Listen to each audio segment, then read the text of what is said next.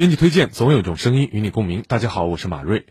这两天，在零下二十度的黑龙江，穿民族服饰为家乡代言的塔河县文旅局长都波上热搜了。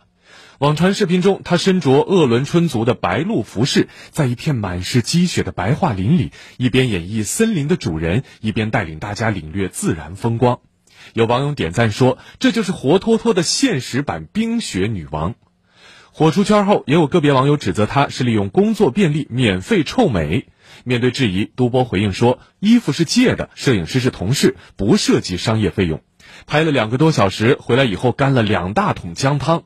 之所以这么拼，那都是为了给自己脚下的黑土地代言。”另辟蹊径给自己家乡代言的文旅局长多波不是第一位。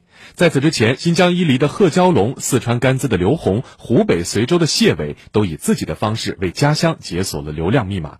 对于一些偏远或小众地区的文旅局长而言，资金、人力都有限。如果能以自身代言的方式出圈，用社交媒体放大传播效应，在短视频时代，无疑是值得尝试的选择之一。文旅局长们在短视频平台玩起了内卷，一定程度上的确可以吸引游客，甚至也能为乡村振兴注入流量。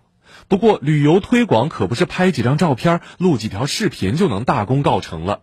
大家愿意去旅游，不见得就是冲着旅游代言人去的，更多的还是因为当地独有的风土人情。因此呢，从长远来看，除了搭乘短视频快车外，局长们更应该着眼于提升当地的旅游软硬件设施，让游客获得优质的旅游体验，巧妙地导入地方资源、产品、文化乃至于 IP，让网红真正能够成为文旅资源推广的载体。